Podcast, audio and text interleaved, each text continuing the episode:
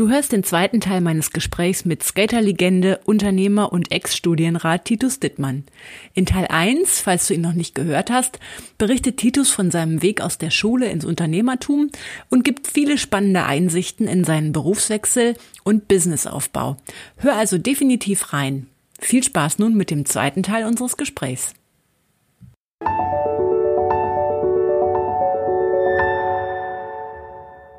Auch wenn ich jetzt so auf die Kacke haue, dass Sicherheit mir am, Kopf, am, äh, am Arsch vorbeigeht, das stimmt ja nicht. Jeder Mensch hat ein Bedürfnis nach Sicherheit. Bei mir ist es halt nur so, ich habe mir sehr viel Gedanken gemacht und dann habe ich, äh, und dann hab ich irgendwann gemerkt, äh, dieses blöde Gefühl, was der Mensch hat, dass der, äh, ja, Angst hat vor der Zukunft und deswegen sich bemüht, die Zukunft in den Griff zu kriegen. Und äh, dann irgendwann, wenn man ganz noch rational nachdenkt, dann denkt man doch immer, jede Medaille hat zwei Seiten und alles hat seinen Preis. So, und wenn mhm. ich dann äh, die Sicherheit als höchstes Gut nehme, ja, dann merke ich doch sehr schnell, dass ich eigentlich kein Leben mehr führe, sondern nur noch vegetiere. Und äh, das, das ist im ganzen Leben, im Unternehmertum immer dasselbe äh, Erfolg ohne Risiko geht nicht. Äh, mhm. Und äh, diese Kombination, äh, verstehst du, so, auch die eigene Leistungsfähigkeit zu finden. Ähm, also ich habe mir mein Sicherheitsgefühl ganz anders geholt. Nicht dadurch, dass ich gedacht habe, ah, ich muss jetzt, gibt ja den schönen Spruch, ne, im, im Käfig ist es am sichersten und im Stall am wärmsten. Äh, das ist klar. Ich meine, da kann ich auch, da kann ich auch äh, wie ein Schwein leben. Ein, ein Schweinestall wird schön versorgt, ist immer warm, ich bin immer satt. Nein, ist jetzt Quatsch. Also ich hoffe, das wird richtig mhm. verstanden. Äh, damit meine ich, na klar kann ich mich als Mensch selber aufgeben, äh, äh, alle Visionen und was weiß ich, alle über Bord schreiben und mich der Sicherheit äh, ver, ver, verpflichten. Aber dann äh, habe ich das Leben anders definiert, wie ich das definiere. Ich, ich definiere das Leben mehr nach Quantität, das äh, Qualität, das mhm. ist für mich Leben. Aber wenn ich auch heute sehe, wie mit Corona umgegangen wird oder mit allem, dann wird Leben immer nur als Quantität gesehen und wird immer, oh, jetzt lebt der ein Jahr, ein Jahr länger oder wie auch immer mhm. und so weiter und so fort. Ne? Und da bin ich halt ganz pragmatisch und für mich darf ich das ja auch sein.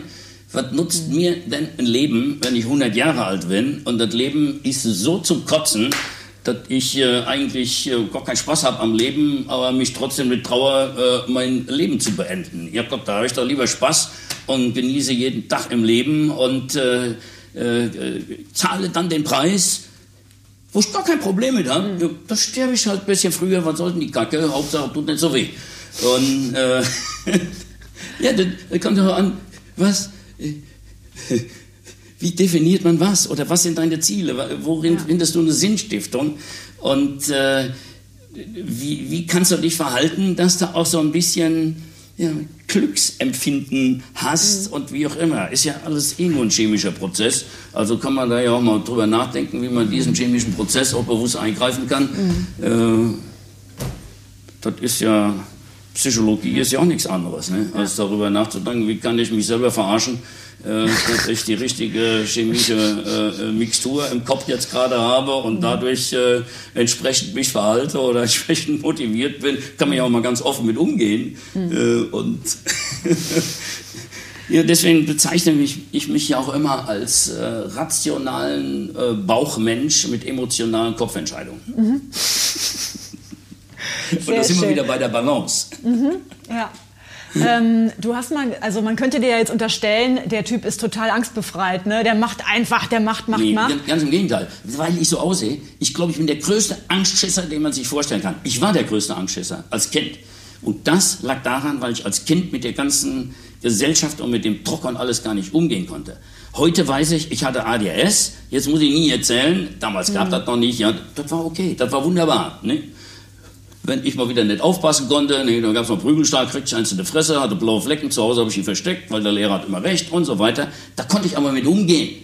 Mhm. Ich finde es viel, viel grausamer, wenn diese, wie soll ich sagen, mentale Überlegenheit der Erwachsenenwelt, äh, es ist doch viel grauser, grausamer psychisch und psycholo äh, also psychologisch äh, bewusst jetzt auf Kinder, die sich dort mental überhaupt nicht wehren können, moralisch und wie auch immer äh, äh ja, einzuwirken, Also wenn ich dann alles gehabt hätte, wäre ich vielleicht jetzt im Kopf äh, ganz anders und, und da, ja Gott, ist scheiße. Ich habe eins in die Fresse gekriegt, fand ich auch nicht gut, aber äh, ich konnte damit umgehen. Und äh, das, hat, das hat dann dazu geführt, dass ich weil ich ja irgendwie gemerkt habe, ich kann den Erwachsenen eh nicht gerecht werden. Und damals war das natürlich noch anders wie heute. Ich kann mich nur an zwei Sätze erinnern. Entweder halt den Mund, wenn die Erwachsenen reden, oder werde doch erstmal groß. Und ich hatte das Gefühl, wow, in meinem Kopf ist so geiler Ping-Pong mit Gedanken und da kommt wieder was Geiles raus. Und das wollte ich natürlich mitteilen. Äh, aber das interessierte keine Sau. Äh, in der damaligen Gesellschaft noch weniger wie heute. Mhm. Und naja, da muss man dann halt irgendwie mit klarkommen. Und deswegen äh, hatte ich auch nie das Bedürfnis, jetzt so wie alle anderen ihre Karriere gemacht haben in der Zeit, möglichst angepasst an die Gesellschaft, äh, denjenigen, die über deine Zukunft entscheiden, äh, dort sich zu bemühen, dass die dich geil finden, dass du die nächste Stüfchen äh, wieder klettern mhm. kannst oder nicht. Und das, und, und das war nicht mein Ding. Und ich habe so eine Angst gehabt, weil der Druck der Gesellschaft für mich so groß war, dass ich mich sogar geweigert habe, aufs Gymnasium zu gehen. Nach dem vierten mhm. Klasse damals, das war ja noch Volksschule, mhm. wollten meine Eltern gerne, dass ich zum Gymnasium gehe, weil mein Freund ging ja auch zum Gymnasium. Ich wäre aber der Erste gewesen in der ganzen Familiengeschichte, der Abitur gemacht hätte. Mhm. Diese Belastung und die Erwartungshaltung. Ich hatte eine Versagensangst. Ich habe gesagt, nee, Klein Titus, jeder, jeder Erwachsene, jeder Lehrer scheißt mich zusammen äh, und so weiter und so fort. Wie soll ich Abitur machen? Nee, das ist mir zu stressig. Ich will doch auch ein bisschen Glück im Leben mhm. haben und nicht verheizt werden. Und dann habe ich, äh, hab ich wirklich gedacht, nee, ich gehe nicht zum Gymnasium. Und damals war das noch so, da wurden Kinder gezwungen.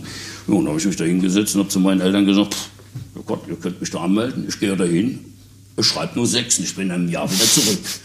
Ja, und dann habe ich den so, äh, so, ja, wie soll ich sagen, so klar gemacht, ja, und dann haben meine Eltern mir einen Kompromiss angeboten. Äh, und dann musste ich dann äh, mich einverstanden erklären, dass ich zur Musikschule gehe und Klavier mhm. lernen.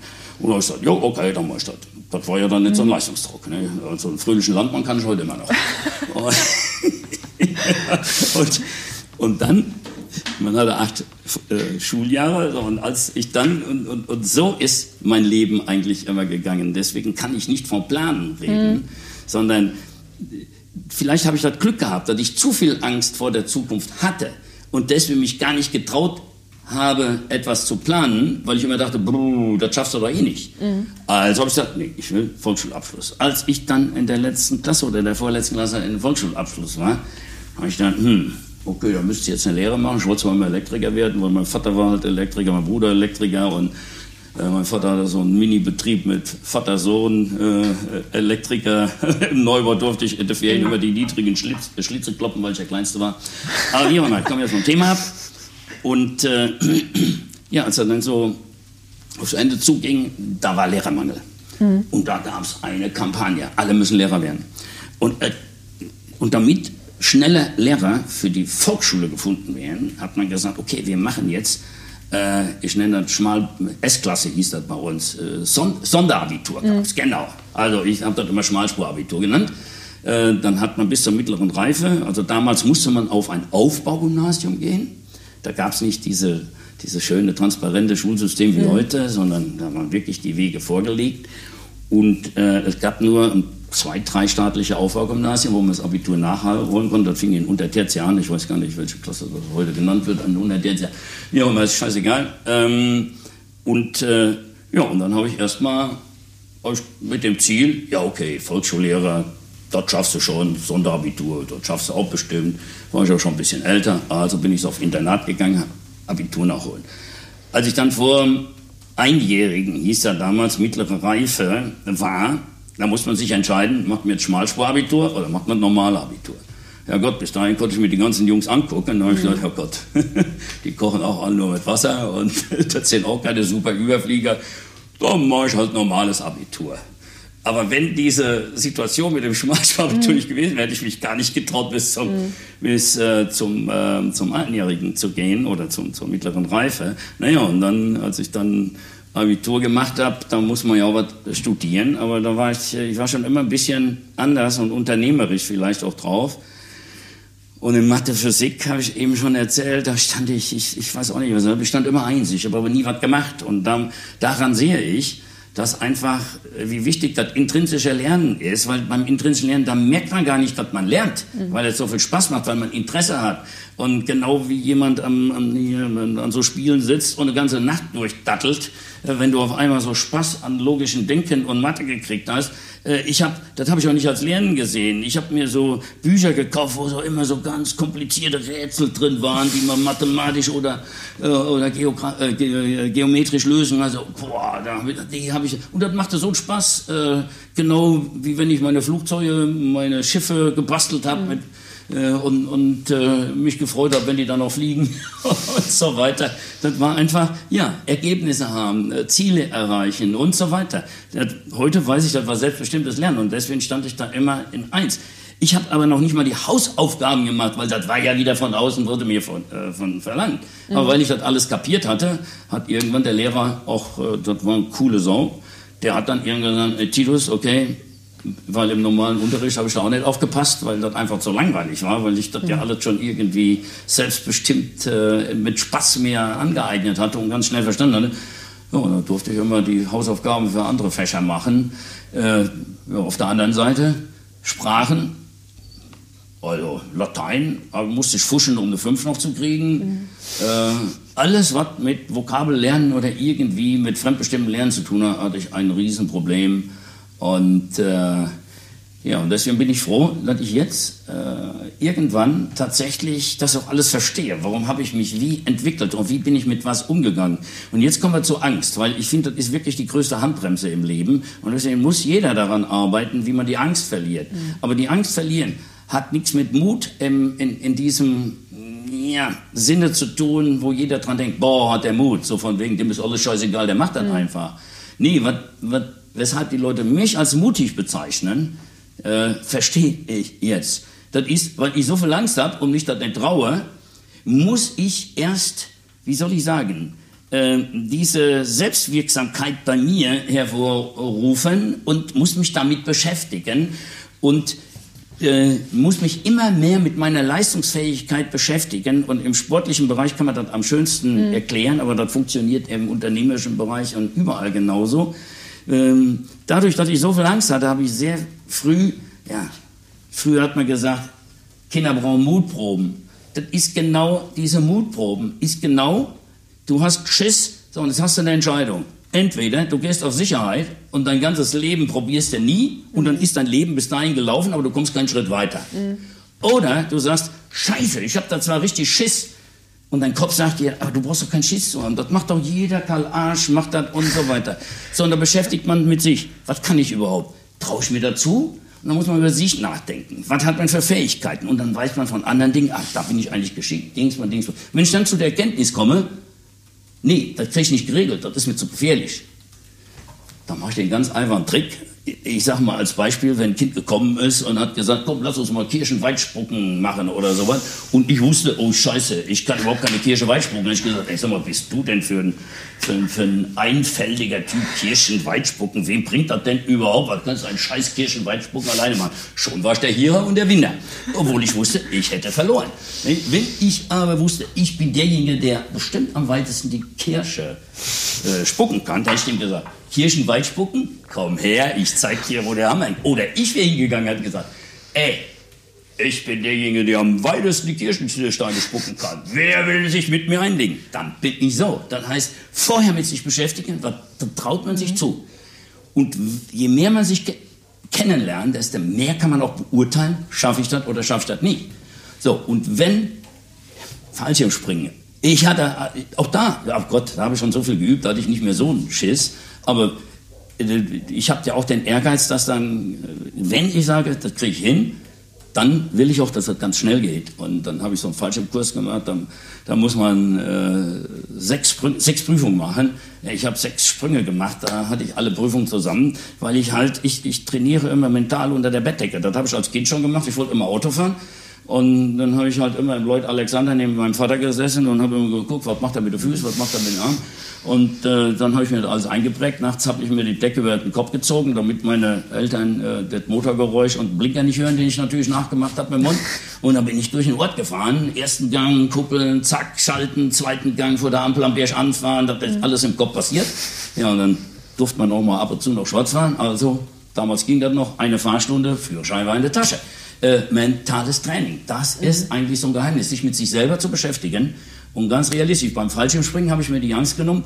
Ich musste ja irgendwie unterwegs, oh, wie lerne ich das denn, dass ich mir sicher bin, wie, wie mache ich das mit den Händen und so. Na Gott, wenn man Sport studiert hat, dann ist man mhm. natürlich so in der Biomechanik schon ein bisschen besser drauf. Da bin ich auf die Idee gekommen, ja, normale Fallgeschwindigkeit irgendwo 160, 180 Stundenkilometer, je nachdem, wie man da in der Luft hängt. Äh, du hast doch ein Auto mit Schiebedach, komm, wir gehen auf der Autobahn, fahren wir 160. Ja, und dann oben raus, in Wind gehalten mit der Arme und dann habe ich halt äh, schon mal Fallschirmspringen geübt. Und dann habe ich gedacht, ach, das ist doch ganz einfach, zack, zack, zack.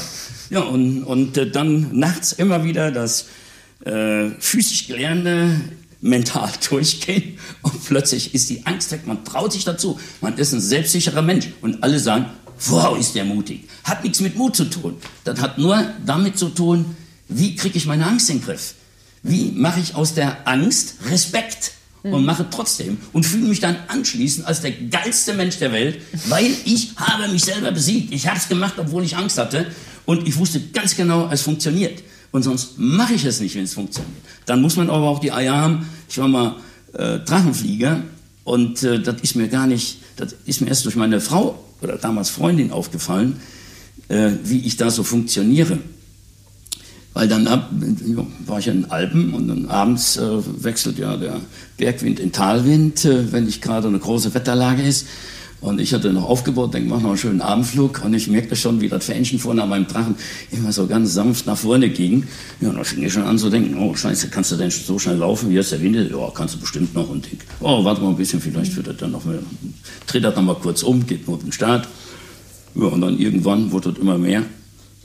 Und, das war noch eine Seltenheit. Da standen gleich, weil es keine Drachenflieger gab, äh, 200, 300 Leute oben an der Bergbahn und guckten.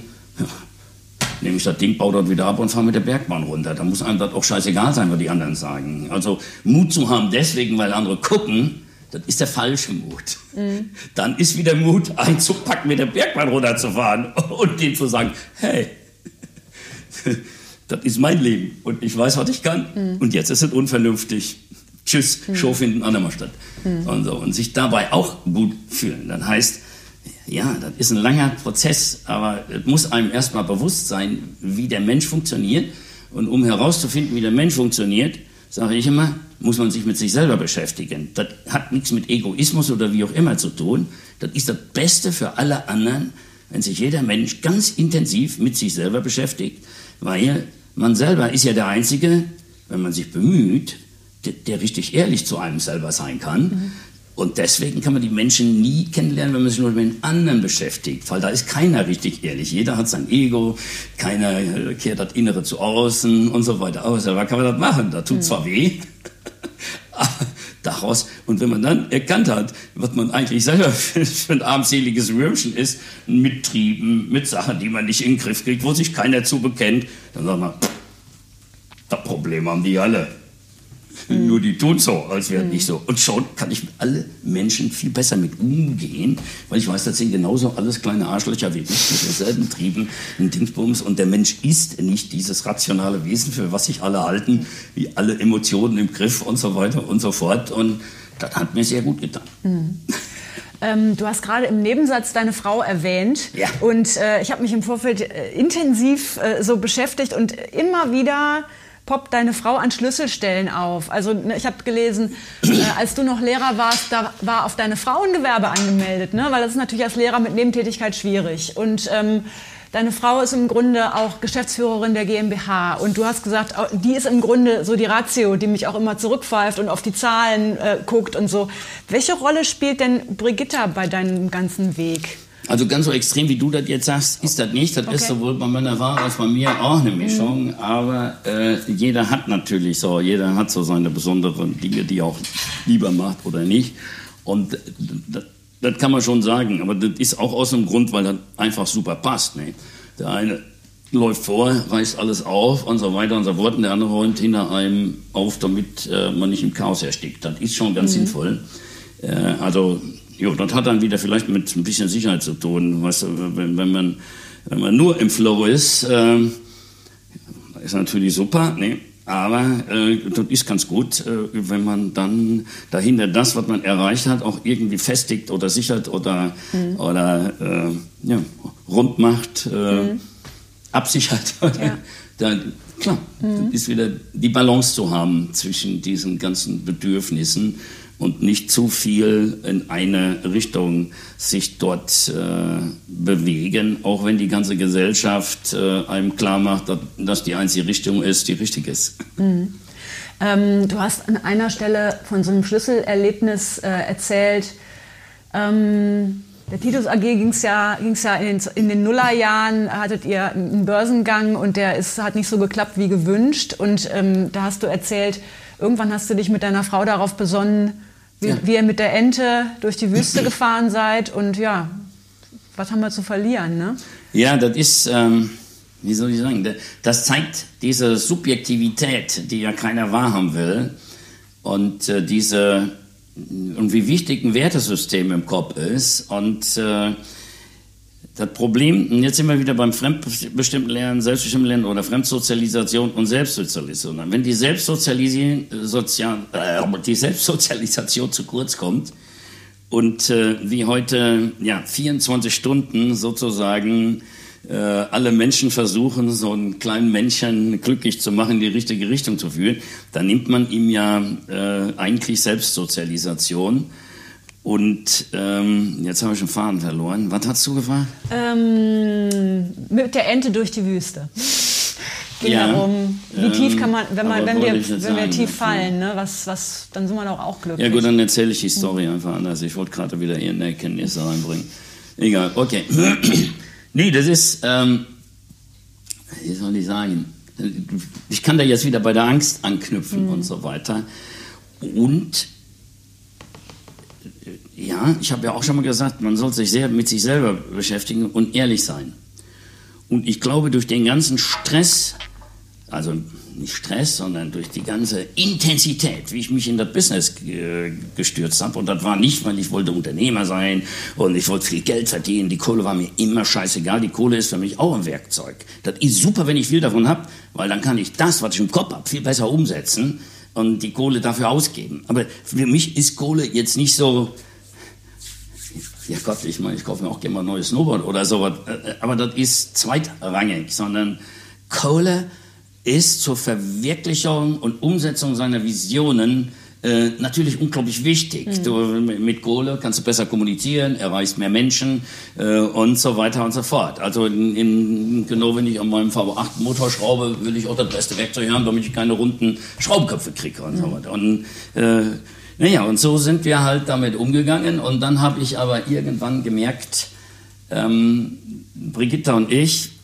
ja, wir haben, wir haben zwar gedacht, wir sind nicht in diesem Hamsterrad, äh, ja, ich sag mal, der Gesellschaft so mit, äh, uh, was werden die sagen, was werden die Nachbarn sagen und so weiter und so fort. Und wir haben gar nicht gemerkt, dass wir doch durch diesen geschäftlichen Erfolg und das war ja schon ein Konzern äh, mit 100 Millionen Euro Umsatz und fast 600 Mitarbeitern, den wir aufgebaut haben und dann noch unzählige äh, Tochterfirmen und Beteiligungen. Ich habe ja, über 100 Firmen gegründet mhm. in meiner Laufbahn und das geht ja immer noch weiter.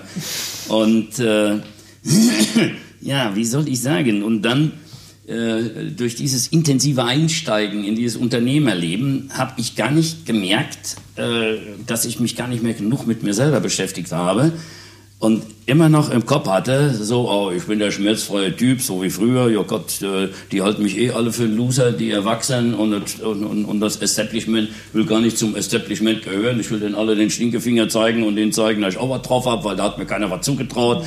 Äh, also diese, ja, dieses Bedürfnis aus der Schulzeit und so.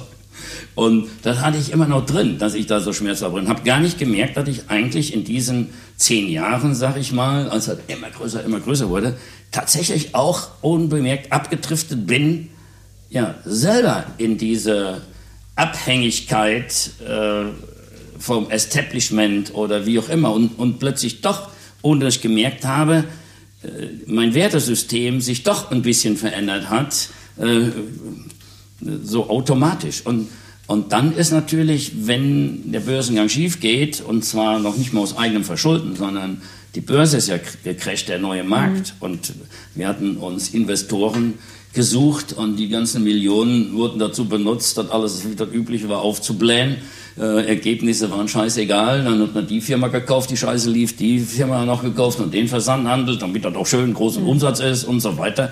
Ja, alles wunderbar, wenn alle daran glauben, an diese schöne Blase. Das ist ja wie mit dem Geld, äh, wenn man sich mal überlegt, was ist ein 200-Euro-Schein wirklich wert. Ne? Da kann man sich Zigarre mit anmachen. Und, äh, ist ja nur Papier wert oder ein bisschen mehr. Äh, und dass man dafür was kriegt, ist ja nur, weil alle mhm. daran glauben, dass es was wert ist. Äh, und, und genauso ist das ja auch im Leben. Mhm. Also, und, naja, und, und der Börse insbesondere. Und dann haben wir schon viele, viele Millionen in die Börsenvorbereitung äh, ausgegeben und ich, ich habe mir schon Sorgen gemacht, weil nur noch rote Zahlen, aber das war ja damals scheißegal, ähm, weil man hat ja, wenn man viel Miese gemacht hat und großen Umsatz, dann hat man ja den Markt penetriert und dann kommt mhm. ja das große Geld hinterher und alle haben so was geglaubt, an so eine Bla theoretische Blase, die dann immer größer wird.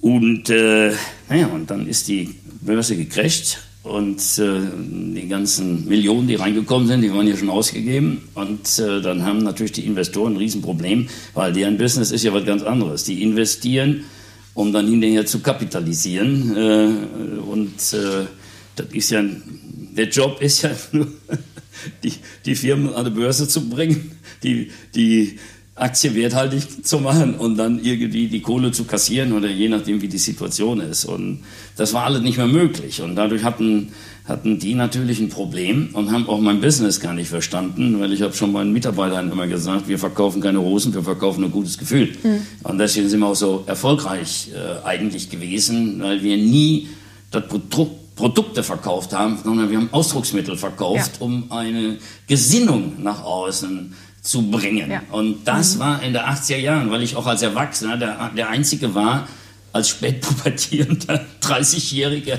der das gespürt hat und der gemerkt hat, das ist meine Jugendkultur, da finde ich mich wieder. Und plötzlich war ich in der Szene, wo ich aufgrund des Alters, als ich 15 Jahre älter war als die ganzen pubertierenden Ortslöffel, war ich automatisch der Leader. Da wurde gesagt, Titus, wir brauchen das, Titus, wir brauchen das. Mhm. Äh, erst als Lehrer von der Schüler, dann später, das waren ja auch die Schüler, die dann noch in dieser Skateboard-Gruppe waren, dann fing das an mit dem Titus Geht Show-Team. Naja, und da war ich auf einmal eine riesen, riesen Nummer. Das hat gut getan, die Kohle, alles scheißegal. Naja, und dann, irgendwann kommt man äh, dann ins richtige Business. Und äh, dann habe ich gemerkt, äh, als dann äh, wir das Problem hatten, die Investoren hatten natürlich ein Problem, die müssen dann, so heißt das so schön, die Burn Rate senken, also mhm. das verbrannte Geld möglichst minimal halten. Und äh, deswegen wurde das dann zum Schluss fast emotional, weil die haben tatsächlich versucht, weil ich auch ein paar Fehler gemacht habe, denen zu viel Sitze im Aufsichtsrat gegeben und dann haben die, haben die von dem Aufsichtsrat in die Operative eingegriffen im Vorstand und haben meiner Frau mir noch drei Vorstände an die Seite, damit wir nicht mehr die Mehrheit haben. Also das war ein richtig ganz böser Krieg, wie in den schlimmsten Wirtschaftskrimis, habe ich ja dann auch ein mhm. Buch drüber geschrieben oder in meinem, einer Autobiografie entsprechend beschrieben. Und äh, da habe ich natürlich eine Menge gelernt. Und dann kam irgendwo der Moment, wo unser Kopf, Brigitta und mir, wo wir dann auf der Terrasse gesessen haben und haben gesagt, was soll die ganze Scheiße? Ähm, wenn das so weitergeht, dann knallen wir irgendwann gegen die Wand. Und warum fühlen wir uns erpresst? Warum fühlen wir uns fremdbestimmt? Und dann haben wir darüber nachgedacht, nee, das sind wir selber schuld. Weil dich kann ja gar keiner fremdbestimmen, wenn du keine Angst hast. Wovor haben wir denn überhaupt Angst? Äh, erpresst werden kann man, man kann sich ja nur erpresst fühlen, wenn man vor irgendwas Angst hat. Mhm. Und wir fühlten uns erpresst von der Bank, von den Investoren, von allen. Dann haben wir gesagt, ja, wovor haben wir denn Angst? Ja klar, wir haben davor Angst, dass unser sozialer Status weg ist, dass das Ganze gegen die Wand fährt.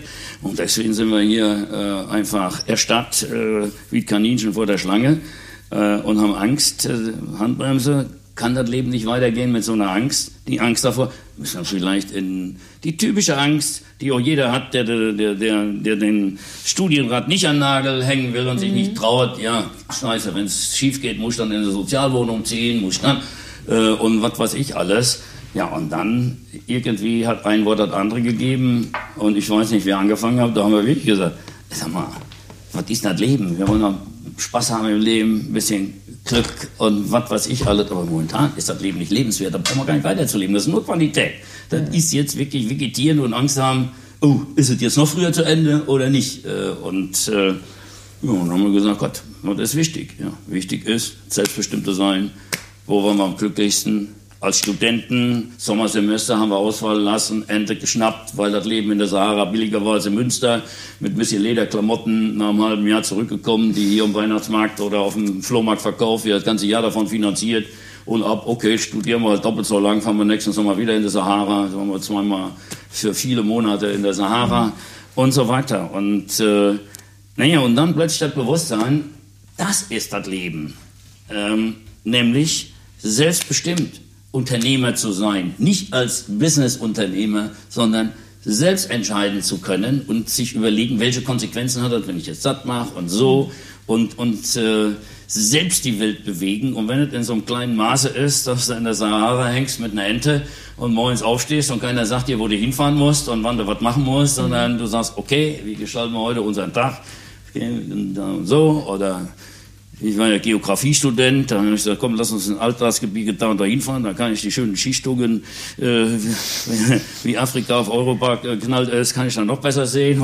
Also, verstehst du das? Mhm. Also, jetzt sind wir auch da, was ist Work, was ist Life? Und diese mhm. Diskussion über die Work-Life-Balance, das ist der größte Bullshit, den ich je gehört habe, weil das setzt ja voraus, dass Work grundsätzlich scheiße ist äh, und, und keinen Spaß macht und nur Stress ist und Life immer schön ist. Ich kenne aber Leute, die gehen, äh, die, die gehen zum Job, die haben ja nichts zu tun und so weiter, die finden das natürlich scheiße, ist so richtig. Und werden dafür bezahlt. Dann gehen die nach Hause, nehmen drei Millionen Streichhölzer und bauen ein Schloss die ganze Nacht durch. Das ist Work und werden nicht bezahlt. Ja, wo ist denn da, der, der, der hat eine Work-Life-Balance, aber umgekehrt. Der muss zum Geld verdienen, das ist live, da, da, muss er sich irgendwo hinsetzen und ab, die Stunden abwarten und dann mal locht er richtig zu Hause, damit er glücklich wird. Mhm. Also wenn, müsste man das ja sagen, man braucht eine Balance zwischen selbstbestimmtem Tun und fremdbestimmtem Tun. Mhm. Dann wären wir mehr am Kern. Aber das ist immer das Problem, dass wirklich die meisten ja, weil es halt keine Pädagogen sind, aber alle, die wir ja jetzt hier ansprechen, mhm. sind ja Pädagogen. Die können ja sowas nachvollziehen und können auch immer darüber nachdenken. Ja. Äh, und da muss man beim Menschen, bei den Bedürfnissen anfangen und dann erst definieren, was ist denn überhaupt Work? Oder sich bewusst sein, Arbeit kann auch Spaß machen. Und was mhm. für ein Spaß. Und, und wenn man dann noch Konfuzius mal gelesen hat, oder wie ich, da drauf gekommen ist. Und dann habe ich immer rumgebrüllt, such dir einen Job, den du liebst, du wirst nie mehr arbeiten müssen, weil ich das so bei mir erlebt habe. Und auf einmal sagt einer, warum zitierst du immer Konfuzius? Ich lese nach, denke, ach du Scheiße, es gibt ja noch mehr schlaue Menschen auf dieser Erde. Äh, und verstehst du, was ich meine?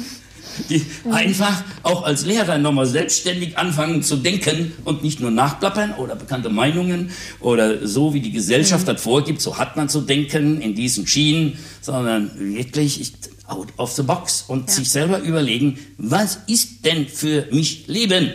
Mhm. Was ist das überhaupt? Entsprechend Kohle zu verdienen oder was? Also. Du spielst mir immer instinktiv die Bälle zu, genau. Ich wollte nämlich abschließend den äh, nochmal zurückkommen auf die Lehrer, die ja jetzt zuhören. Ach so, und, jetzt, äh, jetzt, äh, du hast mich ja gefragt. Ganz kurz die Antwort. Ja, wir haben auf, dem, auf, einer, auf der Terrasse gesessen, als es wirklich so war, dass wir kurz vor der ja, wir hatten schon 22 Millionen Schulden und was weiß ich alles. Eigentlich wäre alles gelaufen gewesen. Also negativ gelaufen gewesen. Und dann, äh, und wir kämpften ja immer noch, diesen Status zu erhalten und äh, so weiter. Und dann haben wir da wirklich gesessen und einer fing an. Ja, brauchen wir ein riedgedecktes Haus? Nee.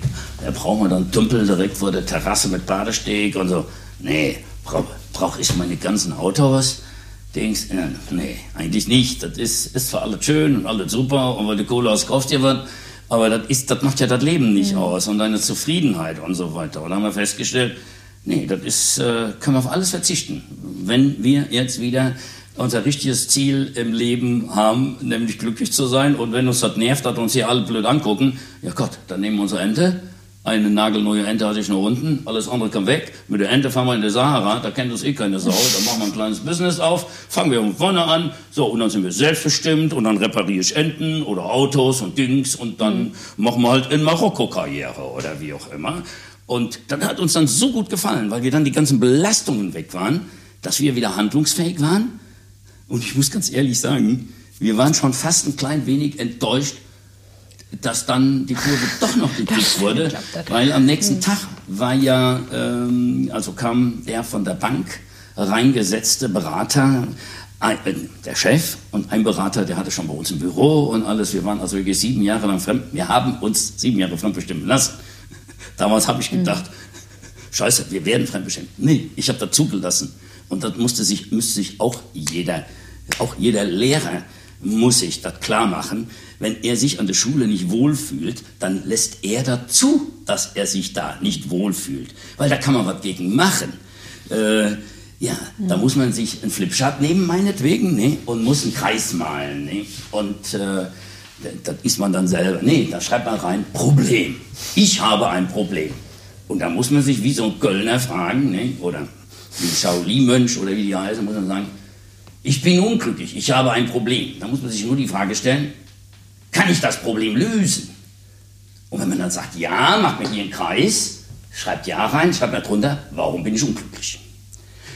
Wenn man dann aber die Antwort sagt, nein, das Problem kann ich nicht lösen, dann macht man einen Strich, macht wieder einen Kreis, schreibt Nein rein und fragt sich, warum bist du denn unglücklich? Weil was man nicht ändern kann, kann man nicht ändern, verdammte Scheiße, das hat man zu adaptieren. Ich kann doch nicht unglücklich sein, weil ich es scheiße finde, dass sich die Erde dreht und dann keine Scheibe ist.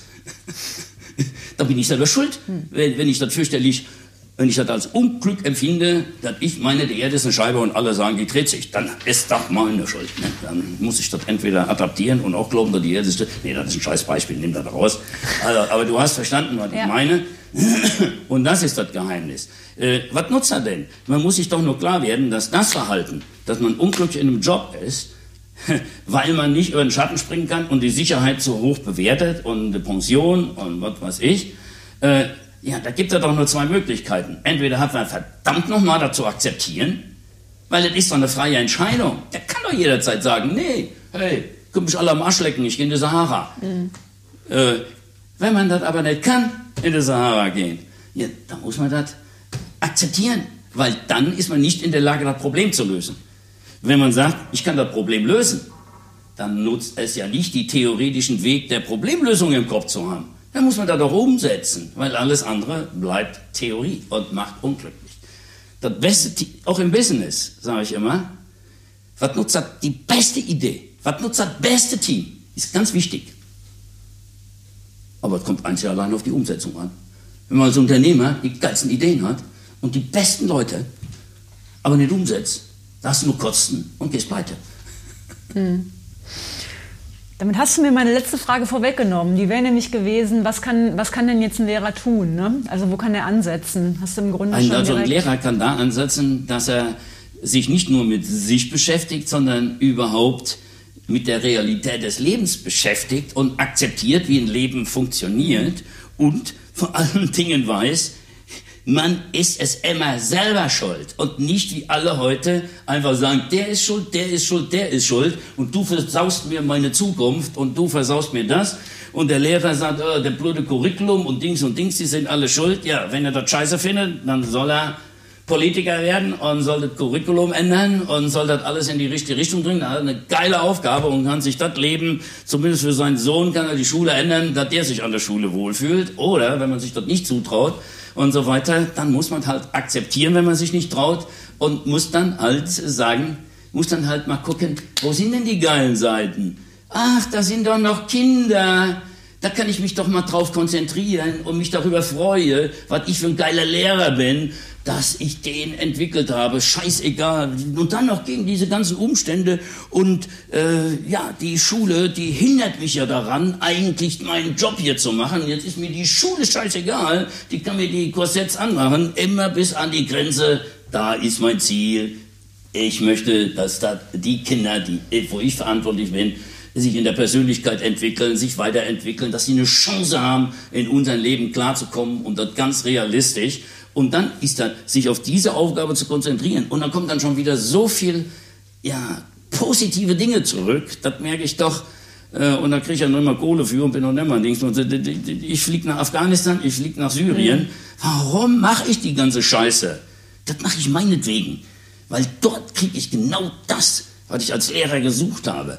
Dort habe ich auf einmal Kiddies, die mich mit so dicken, strahlenden Augen angucken und sagen, ey, Titus, du bist ja der geilste Typ der Welt. Was hast du mir denn hier geschaffen? Ich kann jetzt hier, ich werde glücklich mit meinem Skateboard und ich lerne und habe so eine Freude am Lernen und ich bin jetzt selbstsicher und persönlich und wir, das geht so weit, dass wir, wenn wir Interviews mit den Kids machen in Afrika, Südafrika oder wie auch immer, dass die Kids von sich aus und nicht gesteuert, dann sagen die, hey, das hat mein Leben gerettet. Ich war vorher in der Gang mit Drogen und allem Scheiß. Ich hab jetzt hier meine Droge und das ist geil und ich bin so stolz drauf, dass ich so stark geworden bin, dass ich auf die ganze Scheiße verzichten kann. Mhm. Und wenn man sowas sieht, ja Gott, ich meine, da ist doch scheißegal, wie eng die Schule ist. Wenn ich solche Erfolgserlebnisse habe, dann heißt, entweder muss man seinen Beruf leben und das machen, wofür das Herz brennt. Wenn das Herz natürlich nicht brennt, dann muss jeder Lehrer mal darüber nachdenken, ja, wie kriege ich das Herz zum Brennen?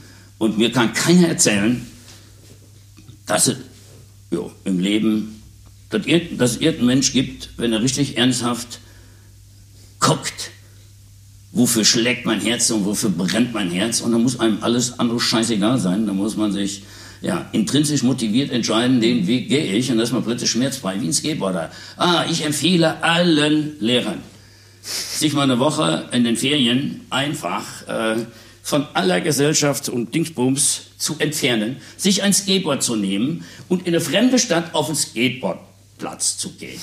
Und dann mit dem Skateboard anfangen zu lernen. Und dann kennenzulernen, wie selbstbestimmtes Lernen in einer Gruppe funktioniert. Und Sozialkompetenz das ist ja auch das Schlimme, diese, diese Vorurteile. Wenn, als ich angefangen habe und konnte noch nicht so richtig argumentieren, und, und ich mache ja hier auch äh, Skaten statt Ritalin, mhm. helfe da den ADS-Kindern. Jetzt habe ich ja ein Forschungsprojekt aufgesetzt mit der Uni Münster. Wir haben jetzt sogar nachgewiesen, dass dieses selbstbestimmte Tun unglaublicher Schub in die Persönlichkeitsentwicklung der Kinder mhm. gibt. Und jetzt bin ich ja im nächsten Schritt. Ich will jetzt Skaten auf Rezept durchboxen. Ich habe schon mit Sparen geredet, aber der hat ja momentan was anderes zu tun. Und äh, das werde ich auch schaffen. Das wird ein riesen, riesen Ding, weil warum soll es nicht therapeutisches Skateboarden geben, wenn ich schon wissenschaftlich nachgewiesen habe, was das für ein geiles pädagogisches, ja persönlichkeitsbildendes Werkzeug ist. Äh, ja, ich, es gibt auch Delfin, Reiten, Therapie und Dingsbums. Ich will jetzt nicht sagen, das eine ist besser als das andere, habe ich mich nicht mit beschäftigt. Aber beim Skateboarden weiß ich, wie das auf Kinder wirkt. So, und dann ist es natürlich wahrscheinlich sogar das Sinnvollste, äh, auch äh, aus Prävention heraus, weil wer sich bewegt und wer sich vor allen Dingen im Kopf bewegt und wer sich selber die Aufgaben gibt und wer sich da weiterbildet, wer Leistungsbereitschaft aufbaut, wer äh, Leidensfähigkeit äh, kennenlernt, wer äh, Frustrationstoleranz äh, und wie die ganze Scheiße mhm. alle heißt, die man beim Skaten einfach nebenher fliegen die einem zu, äh, Resilienz, diese ganzen schönen Begriffe, äh, kein Skater merkt, dass er das alles lernt. Äh, aber die ist dann auf einmal da.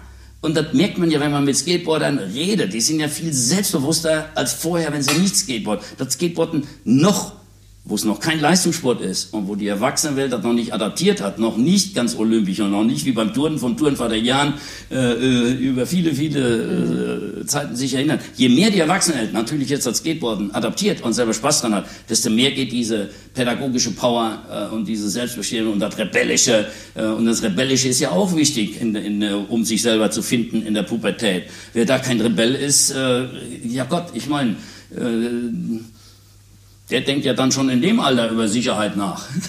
Ein Rebell denkt nicht über Sicherheit nach. Und so, also dieses, das wird ja alles eigentlich das, das, wo der, wie der Mensch drauf ist und wie er glücklich werden kann, das wird ihm ja eigentlich durch auch teilweise durch unser Schulsystem und durch das Denken der Gesellschaft komplett genommen, weil alle haben nur noch zu funktionieren.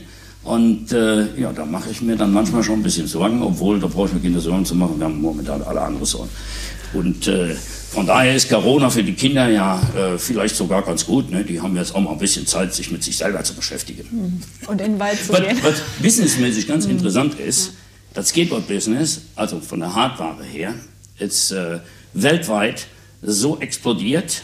Ähm, und zwar deswegen, jetzt können wir beim selbstbestimmten Lernen, bei selbstbestimmten Tun wenn die Kinder nicht mehr in die Schule dürfen, nicht mehr in die Kita oder nach Möglichkeit nicht mehr in, oder nicht mehr in Verein, nach Möglichkeit nicht mehr mit Freunden spielen, was bleibt da anderes übrig als selbstbestimmtes Lernen und selbstbestimmtes Tun? Und das ist das Skateboard eine ideale Geschichte. Und dass das Skateboard ja, nicht nur motorisch so gut entwickelt, sondern auch kognitiv und auch in der Sozialkompetenz. Das ist den meisten ja gar nicht bewusst. Ich kann mich erinnern an die Diskussion, wenn wir es gegen statt Ritalin machen. Weil da kommen mhm. Väter und so und sagen, so ein Scheiß, der will jetzt um die Geber fahren, der bringt doch gar nichts. Der soll Schach spielen, dann lernt er sich konzentrieren, dann soll er äh, in Fußballverein, dann lernt er Sozialkompetenz, an, äh, dann soll er Tennis spielen oder was weiß ich. Ne? Oder, oder Schach spielen. Egal. So.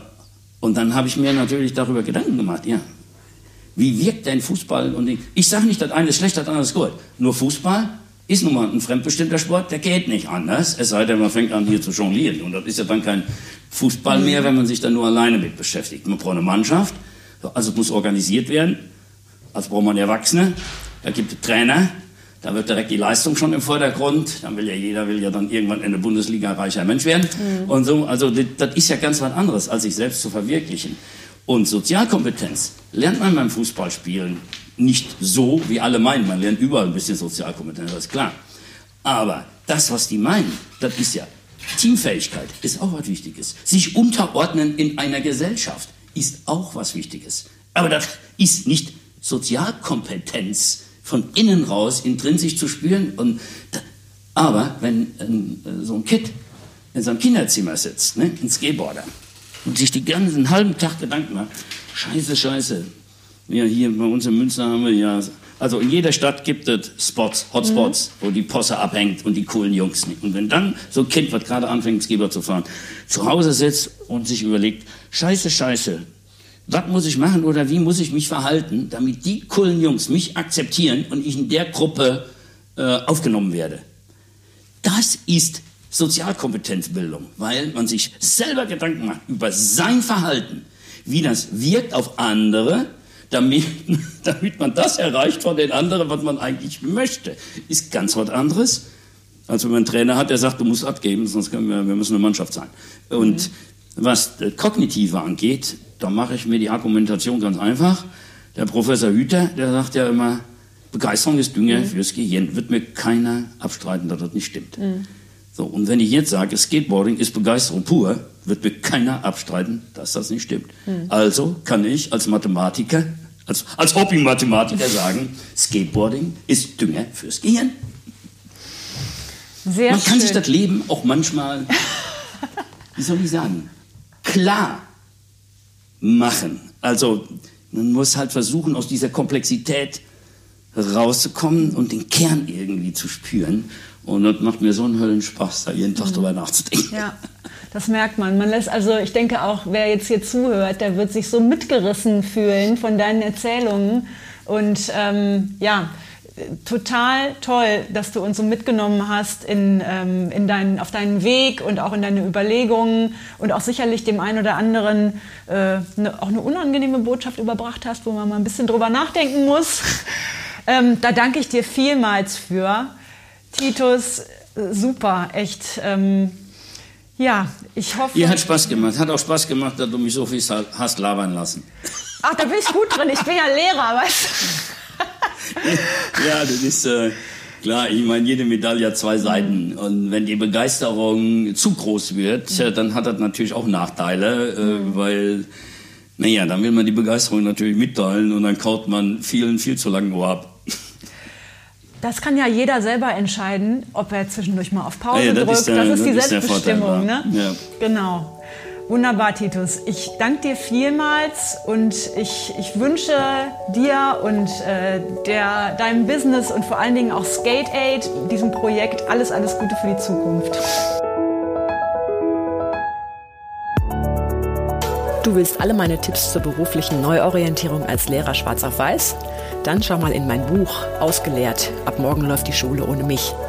Wenn du meine Unterstützung auf deinem Weg aus der Schule oder in dein selbstständiges Business möchtest, schreib mich einfach an. Entweder über meine Seite isabelprobst.de, über Facebook, Insta, LinkedIn oder per Mail an kontakt.isabelprobst.de. Bis ganz bald, deine Isabel.